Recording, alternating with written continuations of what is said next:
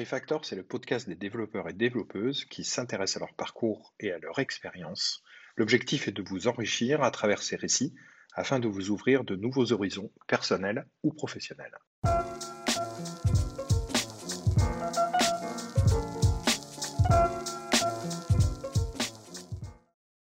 Aujourd'hui, j'ai le plaisir d'accueillir euh, François-Guillaume Ribreau. Euh, pour ce 16e épisode euh, du podcast Refactor. Ça passe, ça avance beaucoup. François Guillaume, euh, bonjour. Bonjour. Merci d'être avec nous.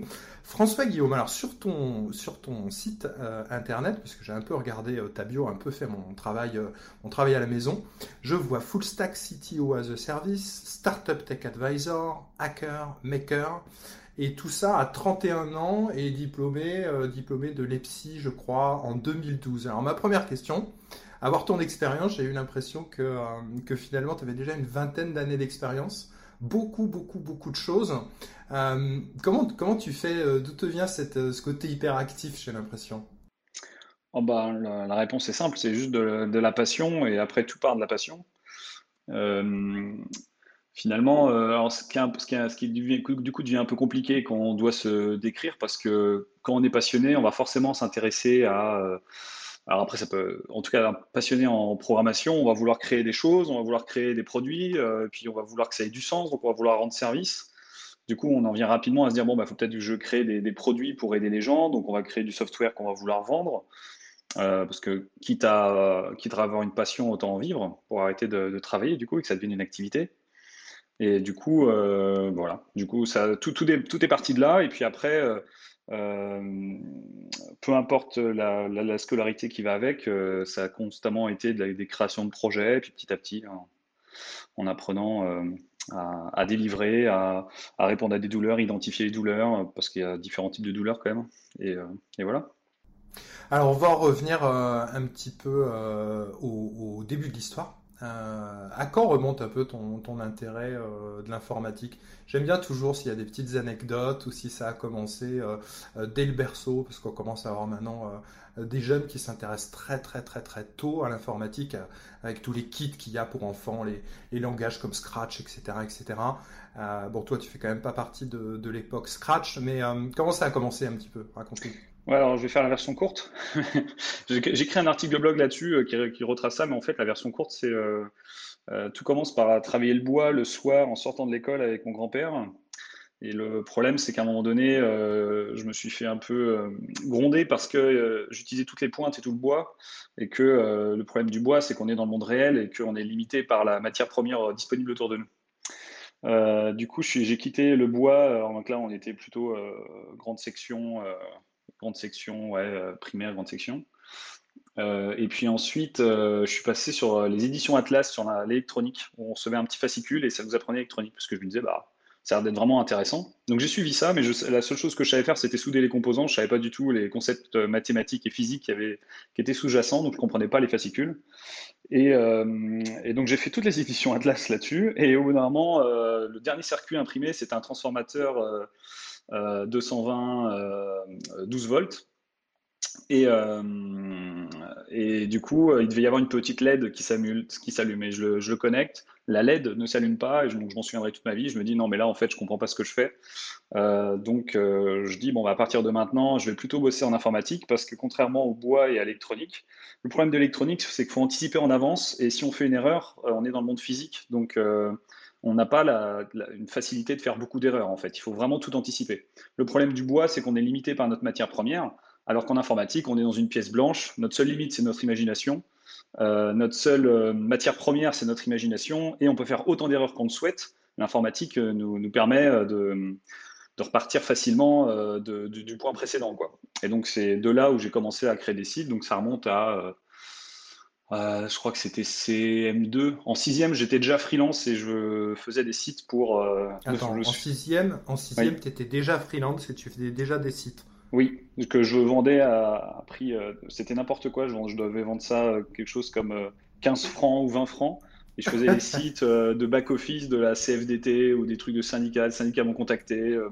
Mais c'est quand même assez marrant. C'est quand même assez marrant parce que sixième, je veux dire, tu étais quand même euh, enfin, super mature. Euh, je, je, je dirais pas à mes auditeurs, enfin, je pense qu'en sixième, moi, j'étais pas du tout à ce niveau-là. Je pense qu'il y avait d'autres choses qui m'intéressaient.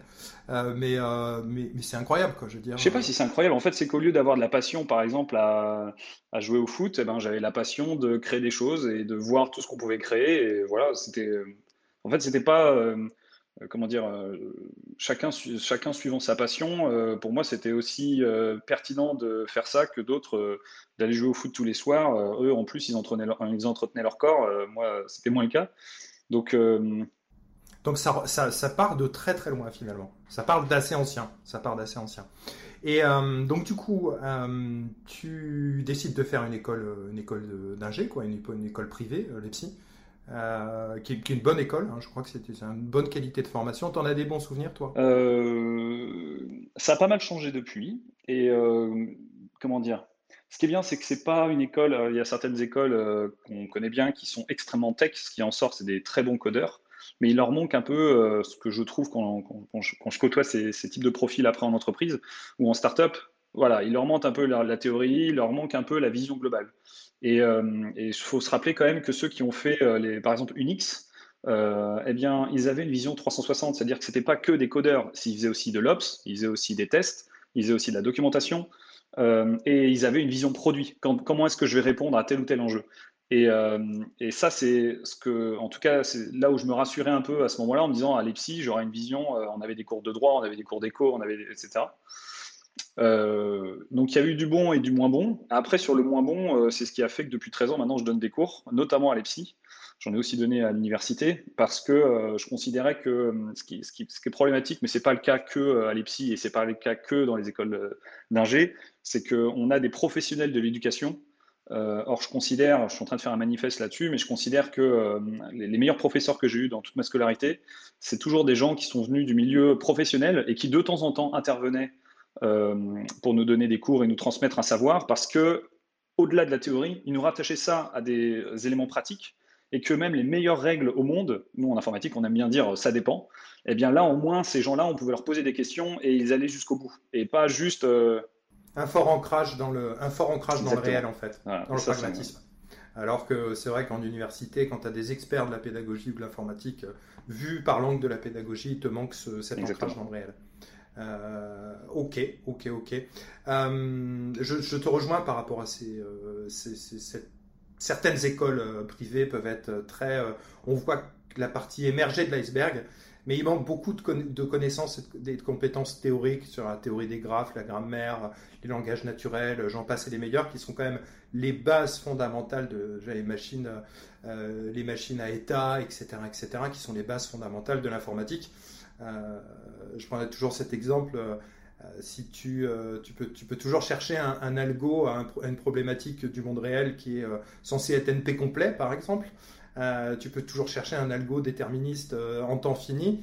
tu ne trouveras pas toute ta vie. Il a été prouvé qu'il ne te trouvera pas. Tu pourras trouver un, algo d'approximation, etc., etc. Donc, du coup, de savoir qu'on ne peut pas réinventer la roue tout le temps. et puis savoir qu'il y a des problèmes qui sont ben, faciles, moyennement faciles, difficile, voire euh, insoluble. Quoi. Euh, au niveau de tes, expériences euh, techniques, parce qu'on va pas revenir dans, l'ensemble de toutes tes expériences, mais on va picorer un petit peu comme ça dans ton parcours. quelle est la, plus challengeante techniquement? Tu vas peut-être me dire la prochaine, mais celle que tu as dans le passé déjà pu effectuer. Et ensuite, je te poserai la question duale. Quelle a été la, la plus challengeante sur le côté humain? Parce que les deux peuvent être différents, sont souvent différents. Euh, ok. Euh, la plus challengeante.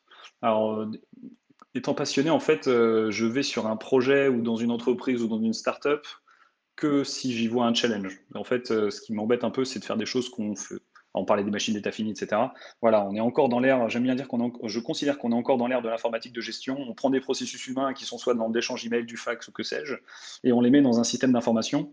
Donc euh, tout ce qui est, euh, si voilà, si euh, l'objectif de la boîte c'est que faire de la persistance d'informations en mode CRUD tout simple, ça m'intéresse pas. Alors c'est pas que ça m'intéresse pas dans le sens, comment dire, bien sûr, ça me dérange pas de le faire. C'est juste que s'il y a que ça, c'est un peu dommage. Euh, enfin, on peut, on peut, il y a d'autres choses qui peuvent être faites autour, apporter plus de valeur que simplement de la saisie de. Est-ce qu'on est, est-ce a vraiment obligé de faire ces formulaires? Peut-être qu'on peut peut déduire énormément d'informations à partir d'un contexte ou euh, en scannant automatiquement des PDF ou ce genre de choses. Donc, euh, je pars toujours du, principe que, bon, enfin, c'est, un peu ce que j'ai fait jusqu'à présent, c'est à chaque fois il y avait un challenge en face. Et après, sur les différents challenges j'ai cherché, j'en ai pas trouvé euh, qui étaient. Euh, ils étaient tous. Euh, bah, le, dernier challenge en date, c'était. j'ai travaillé là pendant deux ans et demi chez Ouest France, pour le groupe Ouest France en tant qu'architecte du groupe à la fin. Et l'objectif, c'était de faire la plateforme du groupe. C'était comment est-ce qu'on, est à l'échelle, on est capable d'avoir une DSI de 250 personnes et comment on, on a un système d'information qui est qui est viable, qui nous permet de supporter tous les titres du groupe, etc., et qu'on ait une source de vérité unique et que tout ça en découle, etc. Là, il y avait un challenge, mais finalement, les challenges, ils sont très souvent, ce que je m'aperçois, c'est qu'ils sont peu techniques. C'est souvent des challenges qui sont plutôt de l'ordre humain, euh, organisationnel et parfois organisationnel et humain. Exactement. et parfois, comment est-ce qu'on met de la comment la politique entre en jeu aussi quand euh, comment dire les, les mœurs sont euh, comment dire sont chaque entreprise, suivant sa taille, a des mœurs différentes, voilà. Et donc, euh, c'est plutôt sur le sujet d'organisation où là, il y a beaucoup de travail en fait quand on, fait ces, transformations d'entreprise et qu'on les passe sur une architecture cible. Le plus dur, c'est pas de définir l'architecture cible technique et donnée. Le plus dur, c'est de mapper une organisation par-dessus, comment les équipes interagissent, comment, euh, et quand je parle d'équipe, c'est pas que des techniques, hein, c'est avec les, métiers qui vont avec, et comment amener ces gens-là euh, dans la transformation, comment les amener à changer leur manière de faire, euh, c'est encore plus compliqué quand l'âge moyen d'une entreprise euh, est à 40-50 ans parce qu'on sait que les tissus du cerveau, euh, la, capacité de, la résistance au changement est de plus en plus dure plus on D'apprentissage finalement. Ah, peut-être d'apprentissage aussi, mais même la résistance au changement pur. la, manière dont, on est structuré nos cerveaux au fil du temps. Et donc, ouais, les plus gros challenges que j'ai eus, c'était plutôt des changements humains et de formation humaine et d'amener le changement que euh, purement technique. Quoi. À la fin, avec les bonnes personnes. Finalement, ça répond, euh, ta réponse, euh, ta réponse répond à, mes deux questions. C'est-à-dire que dans les différentes missions et projets que tu as pu faire au niveau de ce qu'on appelle souvent des transformations digitales, le jargon hein, est, ce qu'il est, mais c'est vrai qu'on utilise beaucoup ce mot-là. En fait, tu nous dis là que la plupart des enjeux sont souvent des enjeux organisationnels et humains plutôt que technique. Et, alors, euh, là, je donnais un gros exemple, mais euh, pour prendre un tout petit, un autre, deux autres exemples, j'interviens aussi. Euh, récemment, j'ai intervenu dans deux petites boîtes. Donc, quand je dis petite boîte, c'est une équipe de cinq développeurs et une autre boîte, c'est une équipe de trois développeurs. En fait, euh, l'enjeu de transformation là-dedans, on a défini, bien sûr, il fallait passer sur du multitenant. L'architecture, il fallait qu'on ait de l'infrastructure à, à code. Il y avait un gros sujet sur le pipeline de delivery et euh, de mettre en place une stratégie de test. en fait, ce qui était le plus dur, c'était euh, de passer des développeurs à faire écrire des tests, à structurer des tests, les monter en compétences. On parlait des machines d'état fini. Malheureusement, l'éducation, en tout cas de ce que j'ai pu voir dans les, écoles françaises, c'est rare que des élèves sortent de l'école et qu'ils sachent écrire des tests, qu'ils comprennent comment fonctionne euh, leur machine, mais euh, en rentrant un peu dans le détail, c'est-à-dire euh, juste les files descripteurs, etc. Il y en a beaucoup maintenant, ils sortent, ils savent juste faire du Java et du C Sharp parce que c'est ce que les, les, grandes sociétés de services demandent. Et tout ce qui est machine d'état fini, moteur de règles, etc., bah, ça, c'est des choses malheureusement qui ne sont pas suffisamment partagées. Et donc, remettre ça en place pour dire arrêtons de faire du code spécifique à chaque fois, en fait, il y a déjà des abstractions qui ont été trouvées par nos, par nos pairs, en fait, et qu'on peut réexploiter et qui marchent à l'échelle. Quoi. Et là, je, rebondis là-dessus. Euh, TDD, c'est des choses qui te, qui te parlent et sur lesquelles tu es, euh, tu es assez fan, j'imagine, que peut-être tu as mis en place. Euh, tu veux nous faire des, quelques retours d'expérience par rapport à ça, parce que ça rejoint un peu ce que tu dis finalement. Oui, c'est ça. En fait, et plus généralement, l'extrême programming. alors, l'extrême programming, moi, je suis fan de deux choses. Comment dire? Alors, fan, ça dépend des contextes, hein, toujours, mais l'extrême programming et le lean software development. Euh, sachant que les deux euh, sont, compatibles. Euh, la partie extreme programming pour toute, la, toute la notion d'artisanat logiciel, que à chaque logiciel qu'on va sortir, c'est quelque chose de différent et qu'il n'y a pas de solution unique qui, qui match partout. Et, toute cette notion de la feedback loop, c'est-à-dire qu'en tant que développeur, quand je fais une modification, il ne faut pas que je sois en train de serrer les fesses pour me dire c'est bon, ça ne va pas impacter le reste de mon application.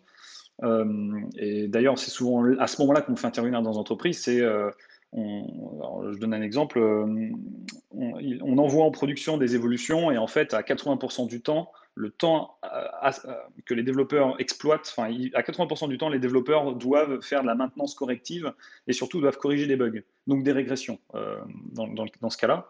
Et ben, c'est là où en fait, il y a des gens non techniques comme le CEO qui vont me faire intervenir pour dire mais je comprends pas et je sens qu'il y a quelque chose qui va pas.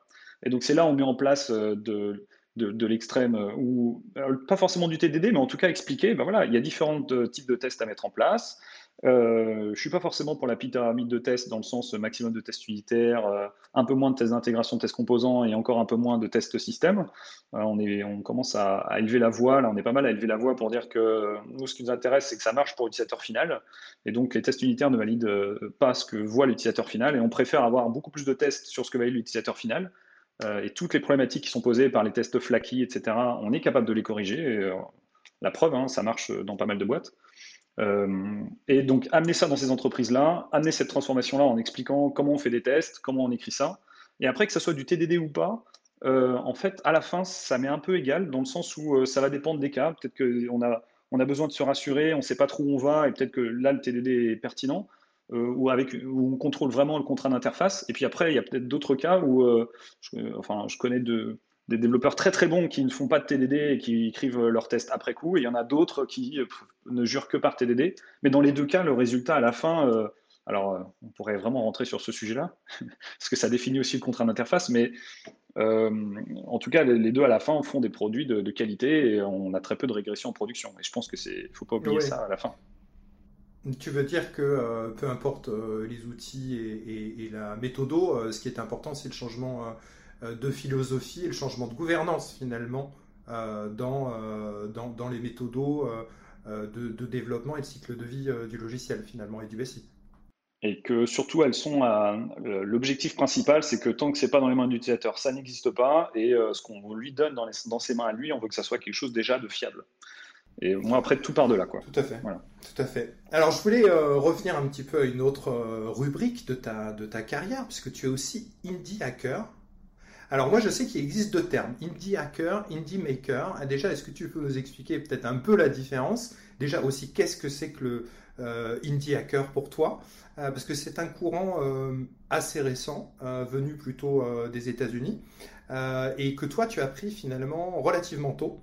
Euh, est-ce que tu peux nous en parler, notamment avec les projets euh, Image Charts et euh, c'est ça? Ouais, ouais, Et après les autres, c'est des échecs, donc on, ne va même pas en parler. Mais oui, mais en fait, euh, alors Indie Hacker, Indie Maker, je, je sais même, sais même pas en fait si je serais capable d'expliquer la différence. Par contre, ce que je peux expliquer, c'est que euh, en tant que développeur, on a un, immense pouvoir, c'est que pour peu qu'on applique notre méthodologie de développement, notre capacité de créer des logiciels à n'importe quel secteur euh, existant, on est capable de générer de la valeur. Euh, ça, c'est le point de départ. On est capable de générer de la valeur, et donc après se pose la question de si on est capable d'avoir des revenus suite à cette valeur générée. Donc, on a créé un logiciel, on l'a mis en ligne, des gens sont prêts à payer pour ça. La question suivante qui se pose, c'est pourquoi est-ce que j'ai besoin d'être sous une forme de salariat dans une entreprise traditionnelle? Est-ce que je ne peux pas avoir ce qu'on appelle des revenus passifs? C'est-à-dire que euh, je crée plusieurs petits logiciels ou je crée euh, un ensemble de, SaaS, c'est-à-dire des, logiciels qui fonctionnent à souscription récurrente. Ça peut être annuel ou mensuel. Typiquement, Spotify, c'est du SaaS. Euh, Slack, c'est du SaaS. du software as a service, pardon. Et donc, vivre de ça. Et euh, ce qui est très intéressant dans le cas de Indie, quand on parle de Indie Hacker, et peut-être, je ne suis pas sûr de la définition d'Indie Maker, c'est euh, qu'on est seul à faire l'ensemble euh, de, ce qui est nécessaire pour vendre ce logiciel-là, c'est-à-dire de la conception produit, au design, à l'implémentation technique, bien sûr, à l'infrastructure, au support client, à la documentation, à la sécurité, etc. Donc on a vue 360 sur notre produit. Et derrière, on peut en vivre. Et euh, ça, pour ceux qui, à qui ça parlera, il y a quelqu'un de très connu qui s'appelle Tim Ferriss, qui a écrit un bouquin qui s'appelle La semaine de 4 heures, où il dit, il dit qu'il bosse 4 heures par semaine, et parce que tout le reste, en fait, tout le reste du temps, il fait ce qu'il souhaite, parce qu'en fait, il a ces fameux business automatiques qui tournent, Euh, donc, il faut imaginer un Spotify qui tourne. Une fois que le gros sujet de Spotify, c'est de mettre à jour le catalogue des, musiques euh, et de s'assurer que l'infrastructure continue de tourner. Mais pour peu qu'on ait suffisamment automatisé ces deux parties-là ou qu'on ait délégué ces parties-là, eh bien, à la fin, vous en tirez. En fait, c'est le rentier, euh, c'est être rentier en mode 2020, quoi. Alors, je, te remercie pour, pour ça, puisque moi, je connais bien, bien la enfin ce, mouvement-là et, ça m'intéresse beaucoup. Euh, j'ai deux questions pour toi par rapport à ce mouvement des indie makers ou indie hackers qui sont à peu près la même chose, où euh, en fait tu es ton propre euh, patron et tu es aussi le propre product manager de ton produit et t'en assures absolument tout de A à Z. la première question, c'est est-ce que tu crois que finalement tous les devs peuvent devenir in fine indie hackers? Ça, c'est ma première question. Et la deuxième est un peu plus compliquée, mais d'un point de vue sociétal, et de la société. Euh, si tous les devs ou une grosse partie de devs passent indie hacker, qu'est-ce qui se passe au niveau finalement du concept même d'entreprise où c'est un groupe euh, qui travaille euh, ensemble, qui sont censés travailler ensemble, et dont la rémunération est la rémunération issue du travail, et de l'autre côté, le côté indie hacker peut être une, rémunération plus issue du, du côté capital. On n'est plus dans la tech, là on est vraiment dans le côté prospection et prospective sociétale. Euh, ok. Du coup, première, euh, première réponse, euh, je pense que Indie Hacker, en fait, c'est une traduction de ce qu'on appelait les développeurs ou programmeurs dans, entre guillemets, l'ancien temps. C'est-à-dire que quand, quand j'aime bien reprendre cet exemple-là parce que c'est, pour moi, il est marquant, c'est quand on développe, quand il y en a deux, deux, trois, quatre développeurs qui se mettent à faire, le, à faire Unix, à modéliser Unix, à l'implémenter, à faire la documentation, à faire les specs, etc., en fait, ils sont déjà dans cette position-là, c'est-à-dire qu'ils font tout de A à Z. Euh, quand euh, on a l'Apple II, euh, même avant l'Apple II, on a Steve Wozniak qui développe, en fait, ils étaient déjà en train à deux de, de faire tout ce, tout ce panel-là. Euh, et ce qui s'est passé, enfin, c'est mon analyse, hein, mais ce qui s'est passé euh, dans le temps, c'est qu'on a eu une, spécialisation progressive des différents euh, en, sous-métiers. Donc, on a dit, d'un côté, on a des product designers, de l'autre, on a des, experts en sécurité, de l'autre, on a des, des QA, de l'autre, on a des développeurs front, de l'autre, on a des développeurs back. Et ensuite, entre, dans les années depuis, enfin, entre 2000 et 2008, on est arrivé sur une ultra spécialisation c'est-à-dire que maintenant, j'ai des élèves qui sortent de l'école et leur dénomination, c'est développeur front, euh, développeur back Java, développeur back C Sharp, ou alors développeur hmm. front Angular. Et donc, ça veut dire qu'on est arrivé dans une, déjà une catégorisation ultra spécifique, presque un peu du Fordisme à l'extrême, en fait, euh, où il y en a un qui tient le boulon et l'autre qui tient et qui visse le boulon derrière, en fait, à la chaîne, comme ça. Et euh, je vais encore plus loin, mais c'est juste mon analyse, il hein, faut prendre ça avec des pincettes. Euh, mais quand on regarde qu'est-ce qui euh, parce que tous ces développeurs-là, la majorité, il y a peu d'autodidactes. C'est très bien d'être autodidacte. On peut être à l'école et être autodidacte. Je n'ai pas de, pas de sujet là-dessus. Mais la majorité des développeurs qui sortent maintenant, ils sortent des écoles quelle est la KPI principale d'une école pour, faire, pour attirer euh, des, jeunes étudiants pour qu'ils deviennent développeurs C'est de rassurer les parents, notamment en disant nous, on a 99% de placement, l'emploi et le salaire. Et donc, comment ces écoles-là peuvent assurer 99% de placement? Eh bien, parce que autour, là où, ces écoles sont implantées, on a des partenariats extrêmement forts qui sont faits avec les grosses sociétés de services du coin, les Capgemini, Soprasteria, etc. Et que j'ai vu au fil des années une évolution dans les, euh, dans les programmes d'école où maintenant, en fait, euh, je, je, je, le nom de ces écoles-là, mais on va dire, euh, il, y a y a toute un, une partie du programme qui est sur Java, une grosse partie du programme qui est sur C Sharp et une grosse partie du programme qui est sur Angular. Et bizarrement, c'est exactement les types de profils qu'on va retrouver en tant que prestataire dans ces sociétés de services. Exactement. On va trouver un développeur. tu veux un développeur back Eh bien, tu veux un développeur back Java? Ok, Java Spring Boot, on a. Tu veux un développeur back euh, C Sharp? Ok, on a. Tu veux un développeur front? Ah, on a un développeur front Angular. Et c'est là où les sociétés de services, c'est assez vicieux parce qu'elles, elles-mêmes, elles ont moins, intérêt à vendre un développeur full stack qu'un développeur front et un développeur back. Bien sûr. Bien sûr. Et puis de l'autre côté, ça, ça, ça, je pense que tu veux en arriver aussi là, c'est qu'on est, on arrive tellement à un côté d'industrialisation du process de création et de Craftman dont tu parlais au départ, euh, que euh, les développeurs se retrouvent finalement un à tenir le boulon et l'autre à tenir euh, le tournevis, et que finalement le côté créativité du départ, qui fait tout l'intérêt de ce métier, est en train de petit à petit de s'évanouir. Et c'est ce que tu retrouves toi dans le côté indie hacker. J'imagine que c'est ça la conclusion. une partie. Bah là, voilà, si, là, je, faisais un peu le, scénario noir et le fait que ce soit un cercle vicieux. Et, et le, problème, donc pour, déjà pour reboucler sur ce qu'on se disait au début, c'est que euh, apprendre euh, à un développeur qui, est amené à être dans un, dans, un, circuit pour être développeur front euh, Angular, lui apprendre des machines d'état fini. peut-être que l'école, je considère que c'est essentiel, toutes les, interfaces front sont des machines d'état fini, mais peut-être dans le cadre de l'école, on dit oh ben non, c'est pas très grave, voilà. Et donc on, perd cette notion 360 et le fait qu'un un développeur, comme c'était vu dans l'ancien temps, c'était architecte développeur, ops, il savait développer son programme, il savait déployer son produit et le mettre en faire le suivi de production, donc avec toute la partie observabilité. Il savait faire la, stratégie de test, il savait euh, écrire la doc et il savait faire le support qui allait bien. Et, donc, euh, ça, c'est ce que je vois. Et en même temps, le Indie Hacker, je pense que c'est justement un retour en se disant non, en fait, on a besoin d'avoir une vision 360.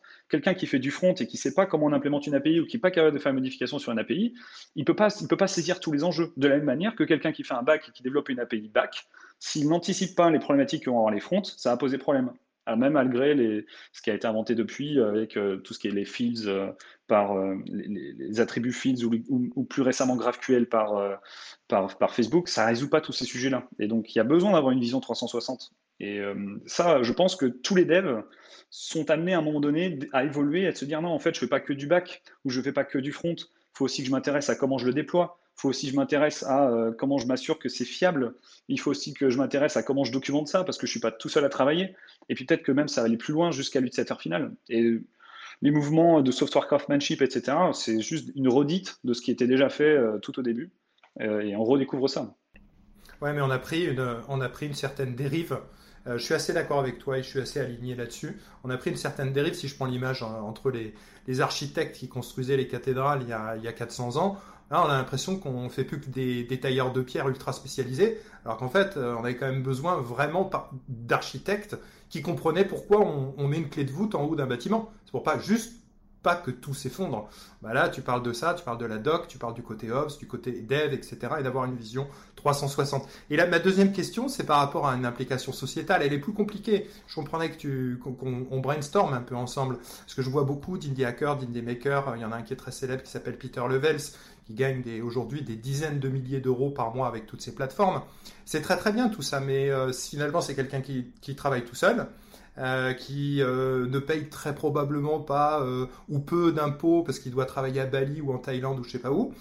et puis on se pose la question de bah, si tout le monde devient comme ça, qu'est-ce qui se passe en tant que groupe et société? C'est un peu, c'est un peu ma question. Voilà, je pense pas qu'on le verra, mais il y a ce super bouquin qui s'appelle Disruption, qui a été écrit par Stéphane Mallard, et donc, euh, notamment là-dedans, euh, il, euh, il, parle de la, fin du salariat. Il y a quelques. Alors, j'ai fait un résumé sur mon blog, je crois, des meilleurs passages. et en fait, il explique, et j'ai observé ça sur les cinq dernières années, j'ai de plus en plus de personnes qui étaient avant salariées qui sont passées en freelance. Et ensuite, les grandes entreprises, alors je vais donner des exemples, hein, mais L'Oréal, Orange, c'est un peu plus compliqué, mais des grandes entreprises comme L'Oréal ou alors les startups là euh, qu'on a comme Conto, Shine, etc. vont prendre ces profils-là. Et ça, alors c'est pas encore très visible sur la partie développeur, mais par contre sur la partie UI, euh, UX designer, c'est incroyable. En fait, pour, certaines de ces entreprises, ils ne passent que par des plateformes de freelance. Voilà. Oui, oui. Mais il y a d'ailleurs des, problématiques en fait finalement pour avoir des salariés en fait. C'est-à-dire qu'aujourd'hui, tu es une entreprise, un peu une startup, etc. Si tu veux la crème de la crème, les experts, 90% de ces, de ces personnes-là seront des, seront des freelances et attachés à leur, à, leur statut. Tout à fait. Mais alors, du coup, euh, bon, on, pourrait, euh, on, peut continuer là-dessus parce que l'analyse va un peu plus loin. Hein. Il y a, euh, on est passé d'un mode où on, avait les décideurs en informatique qui regardaient juste leur bilan comptable et qui se disaient bon, bah, il, faut, il faut que je trouve des gens avec un TJM inférieur à un taux journalier moyen inférieur à 400 euros. Et donc, euh, ils se disaient, ah, bah, tiens, c'est parfait, euh, je peux faire de l'offshoring, euh, je peux aller chercher des, profits, je peux faire un centre de service avec telle société de service. Sauf qu'en fait, bah, ce qu'ils ne voyaient pas, c'était la qualité de ce qui était produit. on ne contrôle pas, on peut, dans, ces modèles-là, on ne peut pas choisir comment, comment ces profils-là, enfin, quel est leur parcours, est-ce qu'ils sont en, adéquation avec nos, critères de, de, rigueur et de qualité. Et donc, ce qui enfin, en gros, c'est juste, euh, on, a, on a ce qu'on mérite, c'est-à-dire qu'on a payé pas cher, mais en même temps, euh, euh, je sais pas comment dire ça gentiment. Voilà. Bon, ok, c'est parfait. En fait, on a vraiment. c'est parfait. Je pensais exactement la même chose. Ça, ça, délivre de la merde, mais juste à, pas cher. Et du coup, euh, à l'inverse, bizarrement, dans le monde des freelances, ben, comme ils sont tous en compétition les uns les autres, euh, eh bien, c'est beaucoup plus facile de, prendre ceux qui sont euh, sur le haut du panier. D'ailleurs, ça simplifie encore plus euh, la, partie sourcing. Mais je ne pense pas qu'il faut mettre, y opposer. Je pense que ça a toujours existé. D'un côté, il y en a peut-être de plus en plus les indie hackers ou indie makers. Je ne suis pas sûr que le monde, de l'entreprise, comme il a été imaginé, reste, notamment avec les anticipations qui sont faites là-dessus et sur la, notion de fin du salariat. Donc, il, faudrait, repenser le monde de l'entreprise euh, pour le mettre en adéquation avec les enjeux euh, d'aujourd'hui et de demain encore plus, et l'ubérisation finalement euh, du contrat de travail. Parce que c'est ça, de la relation aux collaborateurs, qu'ils soient salariés ou qu'ils soient freelance. Ou une troisième voie qui me plaît beaucoup aussi, c'est les coopératives qui se lancent, ou alors là, les scopes où finalement chaque membre de l'entreprise, là on est vraiment sur de l'horizontal pur, mais chaque membre de l'entreprise a son mot à dire. Alors ça ne ça scale pas, voilà. Ça scale pas à l'infini, mais ça, on voit que ça marche aussi en informatique et et on est à la, on est à la pointe euh, dans la tech de ce genre de, de ce genre de mutation organisationnelle. Euh, euh, mais c'est très intéressant. Je pense que ça nécessiterait très probablement deux ou trois autres podcasts. On va en revenir euh, du coup à deuxième euh, expérience. Tu es devenu auteur. Euh, donc tu as une expérience d'auteur, tu as sorti, je crois, plusieurs ouvrages. Euh, évidemment sur la tech, etc. Et, comment et pourquoi euh, cette, euh, cette volonté d'écrire, comment ça s'est passé, et puis quels avantages tu as, pu, as pu en tirer? Alors pour être plus précis, j'ai été relecteur technique de plusieurs ouvrages. Euh, une ou deux préfaces, voilà. Mais euh, par contre, là, je suis en train d'écrire euh, mon, premier, mon premier livre. Voilà. Le, point de départ de ça, ça part d'une douleur de ma part, c'est que j'en ai marre de, faire du conseil ou de donner des cours ou de faire des conférences et de donner à chaque fois les mêmes, allez, les mêmes 50, les mêmes 50 principes, en fait, de manière globale. il y a une dizaine de principes pour le développement, une dizaine de principes pour l'infrastructure, une dizaine de principes pour la conception produit, une dizaine de principes sur l'organisationnel, etc. Et en fait, j'en avais tellement marre de me répéter. Tu t'es dit, il faut que je les écrive et que je les distribue, c'est pas possible, quoi. Voilà, je me suis dit, je vais euh, factoriser tout ça, mettre ça dans, un, dans, une source de vérité unique. Il y aura des liens par principe et je pourrais euh, rediriger les gens vers ces principes-là. Et puis en plus, ce qui va être intéressant, c'est que comme je ne suis pas le seul à, bien entendu que je ne suis pas du tout le seul et que je, il y a plein de choses que je n'invente pas, en fait, c'est juste des, principes qui sont des, causes de causes tirées à droite à gauche. Eh bien, l'idée, c'est que je ne sois pas le seul à, à, pouvoir agrémenter euh, et décrire ces, principes-là. Et donc, sur chacune des pages, là, sur le site du livre qui s'appelle euh, No Bullshit Tech Lead, eh bien, il y a des exemples, des retours d'expérience de gens qui ont appliqué ces principes-là, le avant-après à chaque fois. Voilà. Vous êtes en co-création de, de l'ouvrage. Ouais, c'est ça. On arrête encore le mmh. modèle top-down. L'idée, c'est que moi, je, je, fais juste le travail initial de, de synthétisation et après, euh, n'importe qui peut aller soumettre son, sa propre expérience qui sera tout aussi valable que la mienne. Voilà. Il y a un de nos Twitter, euh, il y a une question euh, de Twitter qui est venue, euh, qui est comment tu gères ta vie pro, ta vie perso, etc. avec le rythme, le rythme de dingue que tu sembles avoir. Alors c'est marrant parce qu'à chaque fois on me pose cette question, en fait c'est assez simple, c'est juste que il y, a un premier principe que je mets dans le bouquin, et celui-là on, le suit, on le suit pas, on en fait ce qu'on veut. C'est le principe de, de, consommation et de production, du ratio consommation-production. Par consommation, j'entends euh, regarder des vidéos YouTube, regarder des streams Twitch, regarder un Netflix, voilà, tout ça, et, ou, lire un livre d'ailleurs. Et par euh, production, j'entends bah, écrire un livre, écrire un programme, euh, ou même être en train de lire un livre et écrire quelque chose, une sorte de résumé. Alors moi, tout part de ce principe-là. Alors c'est juste très compliqué dans, notre ère là, de la surinformation, d'être, euh, d'avoir un bon ratio et de produire plus qu'on ne consomme. Puis je ne sais même pas si c'est une bonne idée d'ailleurs. Par contre, ce qui est sûr, c'est que euh, consommer énormément et très peu produire, bah, ça, nous, ça nous enlève de, ça nous, ça ne nous permet pas de faire des erreurs, ça ne nous permet pas de tirer de l'expérience. Et donc, pour moi, tout part de là.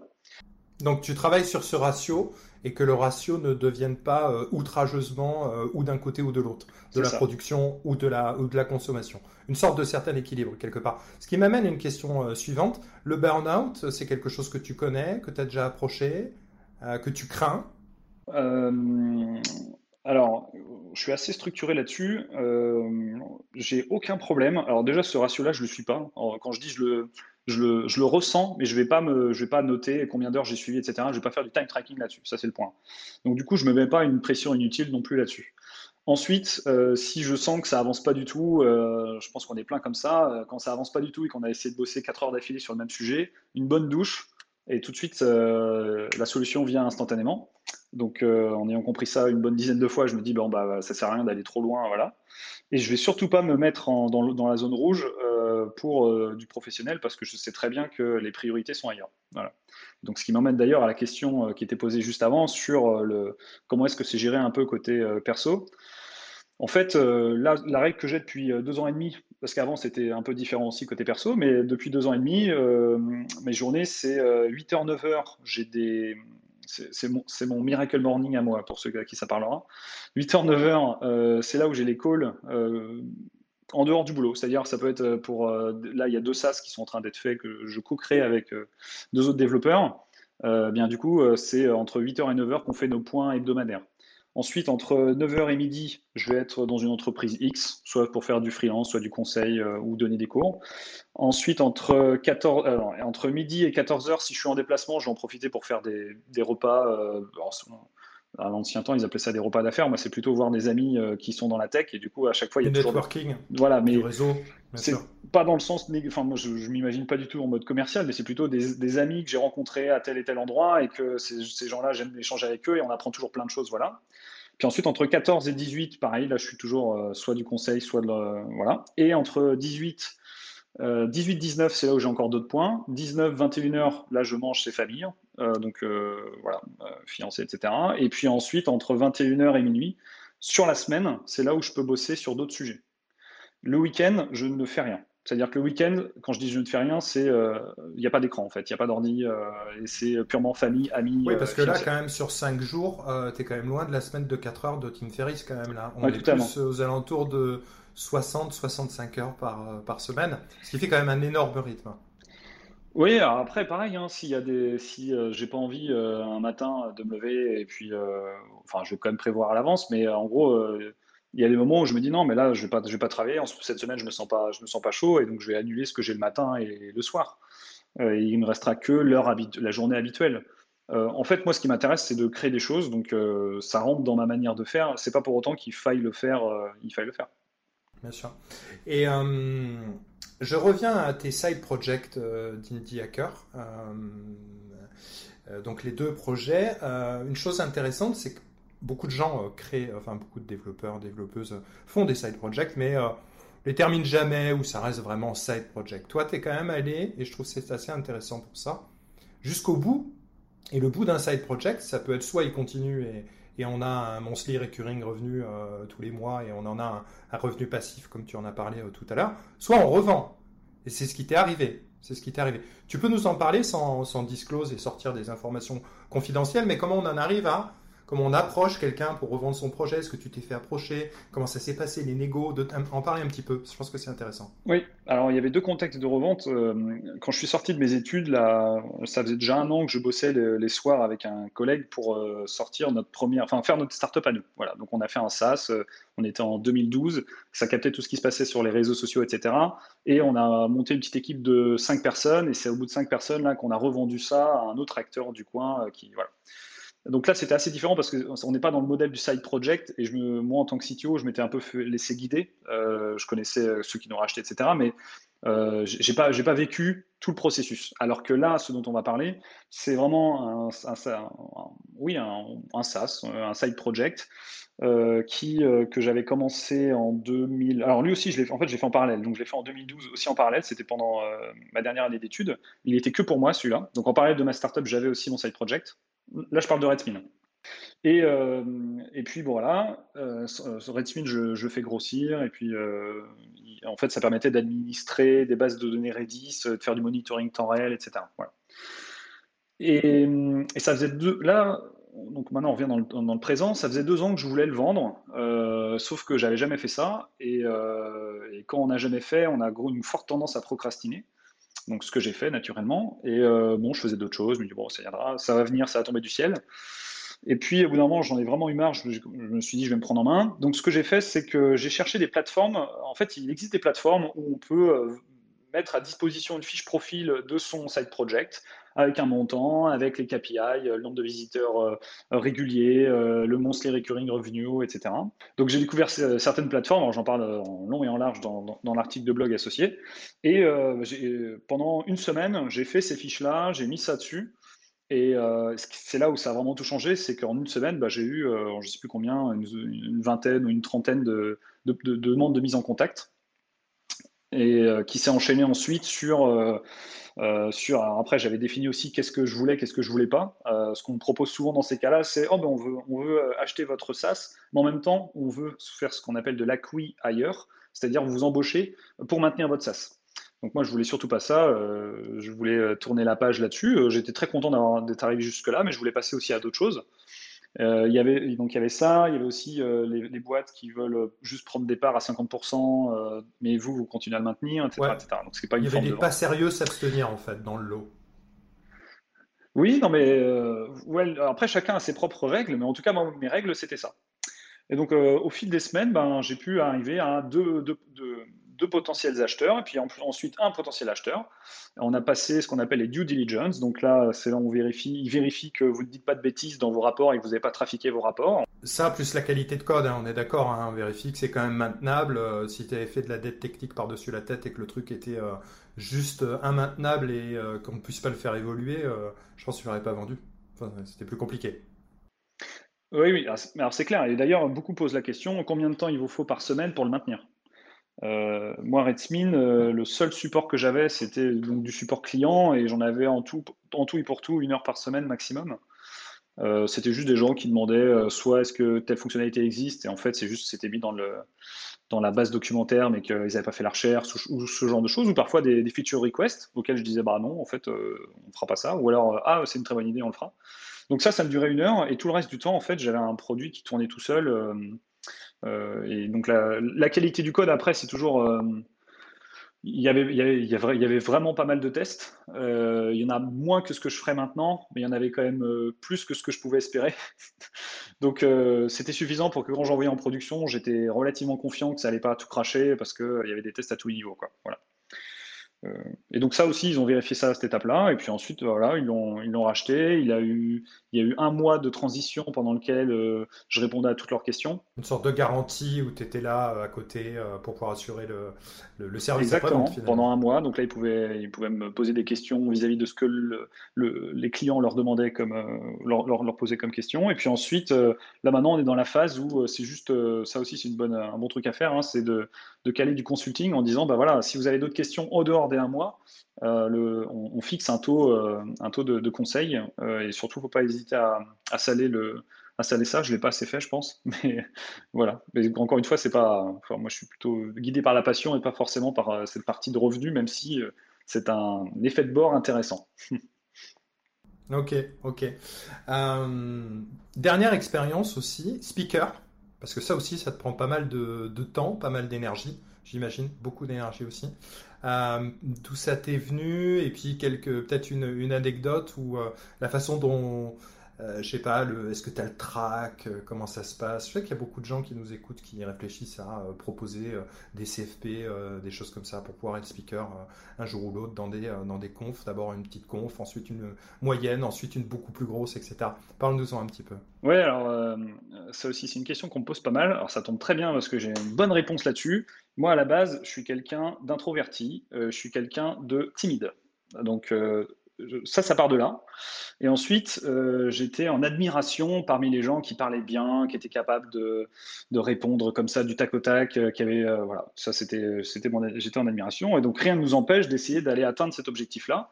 Et donc on n'y va pas du jour au lendemain en une seule étape. l'étape, la première étape que je recommande, c'est d'aller dans des petits talks qu'on appelle, je donne un exemple, mais les human talks. Euh, qui se trouvent dans les grandes villes de France euh, et qui sont tous les premiers mardis du mois. C'est que des passionnés, c'est très souvent des étudiants aussi, et vous avez 15 minutes pour parler d'un sujet qui vous passionne. Et c'est bienveillant en plus, hein, la plupart du temps. Hein. Et un peu, en fait, c'est des sortes de, de, meet-up. Hein, euh, bah, exactement. Oui, oui, totalement. Et, ça, c'est le, pour démarrer, c'est vraiment super.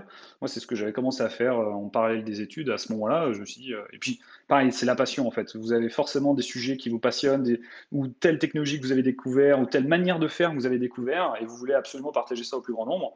Eh bien, vous avez 15 minutes pour le faire. Allez-y quoi. Et comment dire? On l'avenir appartient à ceux qui osent. Quoi.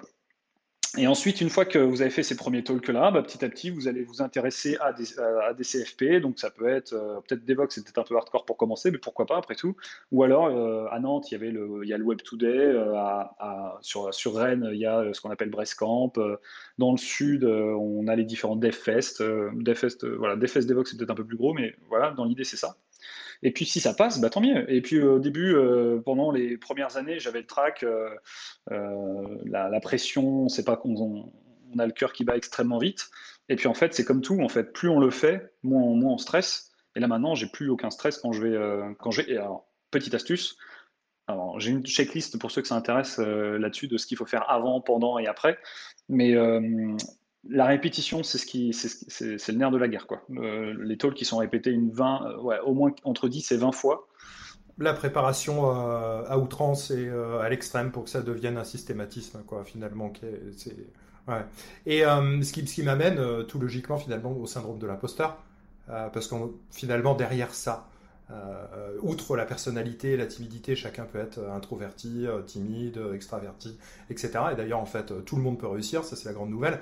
Euh, je veux dire, tu, pas de, tu vois, tu peux être introverti ou timide et ça marche très très bien. Mais le syndrome de l'imposteur, de sortir de sa zone de confiance et de monter sur l'estrade avec un human talk ou un mythique, un mythique, un meet-up, pardon, pas un mythique. c'est pas la même chose du tout. Donc ça, tu l'as eu, ce syndrome de l'imposteur, tu l'as encore parfois? Ah, mais tout le temps. Tout le temps. Euh, on en parle d'ailleurs. Euh, moi, j'aime bien dire ça, mais euh, quand je parle avec des, devs dans les équipes, moi, je leur dis, mais je les rassure en fait en disant, mais moi, je l'ai tout le temps ce, syndrome-là. Et en fait, je pense que c'est faut l'utiliser à bon escient. Enfin, faut, faut le convertir en énergie positive en se disant, j'ai l'impression de ne pas être au niveau, donc euh, il faut que j'apprenne mieux, que je, je teste plus de choses, etc. Et donc en fait, c'est juste un cercle virtueux. On n'est pas obligé que ça devienne un cercle vicieux, ça peut devenir un cercle virtueux en disant, euh, ben, je, ressens ça, euh, pareil, les talks, parler de tel ou tel sujet en faisant des rappels historiques, etc. Mais c'est ultra blindé parce qu'il faut que je vérifie, pas que Wikipédia, etc., que je, je, ne dis pas de bêtises. Et, ça, en fait, ça nous permet, c'est sain, ça nous permet d'approfondir des sujets. C'est quelque chose qui te tire vers le haut, finalement. C'est quelque chose qui t'amène à grandir, en fait. Ah, je considère, euh, pareil, donner des cours, donner des cours et donner des talks, euh, c'est partager de la connaissance. Et donc, quand on arrive à cette étape-là, on a le syndrome de l'imposteur qui arrive, et donc on se dit, OK, il faut que je sois sûr de ce que je vais dire. Et donc, en fait, c'est le meilleur moyen de, de rentrer en, en profondeur dans les sujets qu'on pense maîtriser et parfois euh, et, se remettre euh, au carré, en fait, s'apercevoir que en fait non, c'était une opinion et pas une connaissance, et donc transformer ses opinions en connaissances. Je pense que c'est un super moyen de le faire. C'est un super sujet en tout cas, et c'est des, très très bons conseils, euh, François Guillaume. Je vais, je vais maintenant aborder la, partie un peu finale de notre échange. on est en pleine crise du Covid, là, on enregistre, on est le 26 octobre. ça a changé beaucoup de choses pour beaucoup beaucoup de gens. Euh, déjà, professionnellement parlant, est-ce que toi, ça t'a impacté euh, euh, Certaines choses sont vraiment complètement différentes d'avant? Est-ce que tu, tu vois qu'on en retourne à, à, la vie d'avant prochainement? Tu es inquiet, tu angoissé par rapport à tout ça? Est-ce que tu peux nous en parler? Parce que c'est toujours intéressant d'avoir aussi des sons de personnes à droite, à gauche dans notre métier, dans cette période difficile qui est plus anxiogène qu'autre chose. Ouais. Euh, là, j'en reviens à un principe physique en me disant que de toute façon, c'est la flèche du temps, euh, qu'on sache pour l'instant, elle ne fait que avancer. Donc, euh, revenir à un modèle d'avant, bah, ça va être compliqué. Donc, ça va forcément aller dans, de l'avant. Et il va y avoir des transformations et, tout sera transformation. Donc déjà, je pars de ce principe-là. Et je me dis, bah, alors, du coup, qu'est-ce qu'on peut faire? Comment est-ce qu'on peut s'adapter? Moi, à titre personnel, j'avais les entreprises que je suivais à ce moment-là, j'avais pu travailler à tout ce qui était la culture interne. Et pour certaines de ces entreprises, on était déjà en full remote avant le Covid. Euh, parce qu'on se disait, de toute façon, pour prendre les meilleurs profils, ils ne seront pas tous dans la région. Euh, deuxième fait, euh, une bonne partie seront des freelances. Et pourquoi se limiter à la France quand on peut aller prendre en Suisse et d'autres pays francophones, voire même, si l'entreprise le souhaite, aller à l'international Enfin, dans des, pays qui ne sont pas francophones. Et donc, on était dans deux entreprises comme ça, on était déjà parti sur ce modèle-là, parce que les, fondateurs, qui n'étaient pas techniques, comprenaient ces enjeux-là et ils étaient en phase avec ça. C'est beaucoup plus complexe quand on a le même discours avec euh, un gros groupe euh, historique, euh, ou plusieurs groupes historiques d'ailleurs, qui eux sont sur un mode de il y a l'informatique d'un côté, les métiers de l'autre, MOA, MOE, et il faut qu'on puisse surveiller, il faut qu'on ait du middle management qui fasse de la microsurveillance, etc. Donc là, pour eux, j'ai vu, ça a été, ça a été très dur parce que alors, euh, j'ai une petite anecdote là-dessus. Je me battais avec des syndicats. Euh, dans un groupe, il y avait cinq syndicats et je me battais avec, euh, entre guillemets, contre eux pour dire mais mettons en place, depuis deux ans, je me battais là-dessus, mettons en place le, télétravail. Il a fallu attendre une, pandémie pour qu'on puisse enfin avoir le télétravail qui soit mis en place. Après, c'est pas le télétravail dans, un, dans, le contexte du confinement, c'est pas vraiment du. Enfin, il faut vraiment qu'on soit d'accord là-dessus, mais c'est pas vraiment du télétravail parce qu'on n'est pas du tout dans les mêmes conditions c'est un enfermement obligé, le, confinement. On n'est pas dans la liberté de pouvoir aller à droite à gauche, à son bureau, chez soi, etc. Mais est-ce que tu ne crois pas que ça pose quand même aussi euh, des questions, là aussi, organisationnelles? Euh, J'entends par là, euh, certes, et, spécifiquement dans la tech, encore plus facilement qu'ailleurs, on peut totalement passer en télétravail de manière à 100% en permanence, de manière très facile, presque indolore et transparente, mais les, moments de création, les moments de lien, la culture d'entreprise, etc., c'est quand, même, quand même des gros enjeux. Hein. En, télétravail, on ne peut pas tout faire comme avant. Alors du coup, euh, je n'ai pas précisé ça, mais dans l'entreprise, on était déjà parti en full remote. Ce qu'on a aussi défini, c'est que tous les mois, comme on n'avait pas de locaux qui étaient normalement des locaux à Paris, du coup, on ne paye pas euh, ces locaux à Paris, mais ça veut dire que ce budget-là, on, on, le met en place pour que tous les mois, on se retrouve euh, maintenant, c'est deux jours par mois dans une ville de France, ou même on allé aussi en Suisse, euh, et on retrouve toute l'équipe. Pendant la première journée, les équipes sont entre elles, et c'est là où on a toute cette phase euh, de, création de liens, parce que c'est quand même très difficile, on est des êtres humains, de créer du lien à travers un écran froid. et puis ensuite, on a le, vendredi où là, le matin, bon, on, en, profite. C'est des sortes de, faut imaginer ça comme pour s'assurer que toute l'entreprise est alignée sur les grands enjeux business. Euh, les, devs, les devs doivent comprendre l'intégralité du business. Il faut aussi que les, product designers comprennent aussi l'intégralité du business et de tous les enjeux fonctionnels. Tout le monde a la connaissance du fonctionnel. On est vraiment en, ligne là-dessus. Et l'après-midi, on fait toute une, sortie ensemble sur quelque chose de totalement en dehors du boulot. Euh, ça, c'est essentiel. On ne peut pas faire que du full remote. Et d'ailleurs, même les boîtes qui font ça depuis très longtemps, les GitLab, les Basecamp, etc., ils ont ces moments-là où ils se retrouvent en face-to-face, quoi. Euh, ça peut être autour d'une bière ou d'un verre ou, d'un verre d'eau, on s'en fout finalement. Mais en tout cas, de se retrouver ensemble et de, parce que c'est là où le lien se fait, c'est là où la, confiance se crée. Et on sait que si on n'a pas de confiance, on va pas être capable de dire quand ça va pas. Et si on n'est pas capable de dire quand ça va pas, on va accumuler. Et si on accumule, ça va péter à un moment donné, ça va pas être le bon moment. Donc euh, voilà, c'est vraiment, même pour l'intérêt de l'entreprise, on a besoin de mettre ces, ces moments-là ensemble où on se retrouve. Après, euh, il y a des moments où c'est pas, on est obligé de faire la co-conception et pas dans ces, dans ces heures-là. Euh, donc sur l'entreprise à laquelle je pense, là, on a mis en place, on fait depuis le début du mob programming. C'est-à-dire qu'il faut imaginer du pair programming. Le problème, c'est que c'est que deux devs ou deux ingénieurs et il manque la voix du client. Donc le mob, c'est rajouter euh, la voix du client là-dedans et être à trois lorsqu'on fait, on implémente les les lignes de code, etc. On pourrait rentrer là-dessus parce que c'est encore un long sujet. Mais ça permet de pallier aussi à ça. Et tu utilises des outils euh, comme Miro ou des choses comme ça, par exemple, des outils de co-construction, collaboration. Euh, en ce moment, c'est à la mode. Très, très oui, mais c'est ça en fait. On, utilise euh, Slack, mais on pourrait utiliser autre chose. Après, pour partager la même représentation visuelle, soit on partage notre écran, soit on est tous sur Miro. on a Notion aussi pour notre base documentaire. Et je pense que c'est à peu près tout. Après, on a une stack, mais qui pourrait être Y que ce soit du Miro ou euh, Excel Hydro ou autres outils qui nous permettent de, visualiser en, temps réel ce que les autres sont en train de dessiner et puis ensuite d'enregistrer ça quelque part. En fait, c'est ça qui nous importe. Euh, il y a toujours le sujet de la latence, mais euh, c'est pas si, gênant que ça. Une dernière question, c'est très très difficile en ce moment, vu aussi le contexte et la période, pour les juniors qui sortent, qui sortent d'école en ce moment, les pauvres, j'ai envie de dire. Euh, les, jeunes qui cherchent euh, des entreprises pour leur alternance, pour leur stage, pour leur... Euh, tu en as conscience de ça? Qu'est-ce que tu, pourrais leur, conseiller vu, de, ta fenêtre avec ton expérience?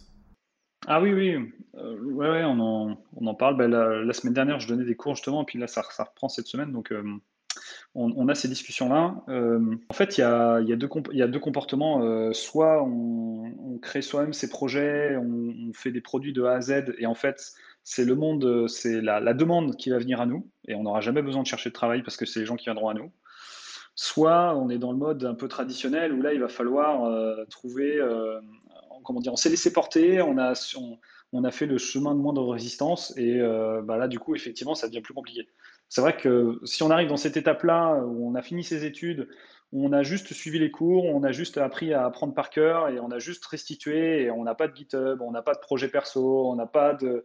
Ça me semble compliqué. Mais voilà. Mais pour les autres, ceux qui sont pas encore à cette étape-là, moi, c'est le message que je dis à chaque fois, c'est mais n'attendez pas. Le- les, études, c'est le meilleur moment pour lancer des, pour trouver des douleurs, y répondre, et ça vous d'ac- d'accumuler de l'expérience de choses que vous ne verrez de toute manière pas en cours. Et ce qui veut dire euh, qu'il faut aussi que euh, nos euh, responsables pédagogiques qui nous écoutent, s'il y en a dans les écoles privées, les écoles d'ingé, les universités, etc. Bon, les universités, je, crois en, en la forte résistance au changement de ce type d'établissement, mais pour ceux qui nous écoutent, de fortement conseiller à tous ces jeunes en démarrage de cursus euh, de dès à présent pour les générations futures et quand ils sortiront ne pas avoir que leur simple euh, lettre de motivation et CV à balancer en mode mass mailing euh, sur Indeed, sur LinkedIn ou autre, mais avoir des vrais projets à montrer et des choses sur lesquelles ils se sont cassés la tête en fait. Hein, j'imagine. Mais c'est exactement ça. Et, euh, euh, comment dire, on en- on en- il y, a il y a eu pas mal d'échanges là-dessus sur Twitter parce qu'il y a pas, mal de recruteurs aussi. Moi, je recrute pas mal pour, euh, pour les entreprises dans lesquelles je travaille. En tout cas, dans, sur le je travaille sur le processus et le recrutement. Et en fait, moi, ça m'est un peu égal le CV de la personne. Ce qui va m'intéresser, c'est de voir Montre-moi ses ce que tu as réalisations. fait. Voilà. Montre-moi ce que as fait. le Ouais. GitHub, le GitHub ou le GitLab, c'est j'ai plus d'informations très rapidement en regardant comment c'est structuré, s'il y a des thèses, comment c'est documenté, etc., euh, euh, en, lisant un CV LinkedIn ou, autre, quoi. Donc, euh, Ouais, ouais. Bah, écoute, ça sera le, ça sera le mot de la fin, le conseil de la fin euh, de euh, François-Guillaume Ribro pour ce 16e épisode de Refactor. Je te remercie beaucoup, euh, François-Guillaume. C'était un plaisir d'échanger avec toi. Je pense pour nos auditeurs aussi. Et euh, bon vent dans toutes ces expériences de speaker, d'auteur, d'indie hacker, de, euh, de, de, de CTO en mode SaaS. Je te remercie beaucoup. merci. Vous êtes développeur ou développeuse, vous souhaitez vous former sur des frameworks JS modernes comme React ou Node, retrouvez nos formations Flint Academy en cliquant sur le lien en description.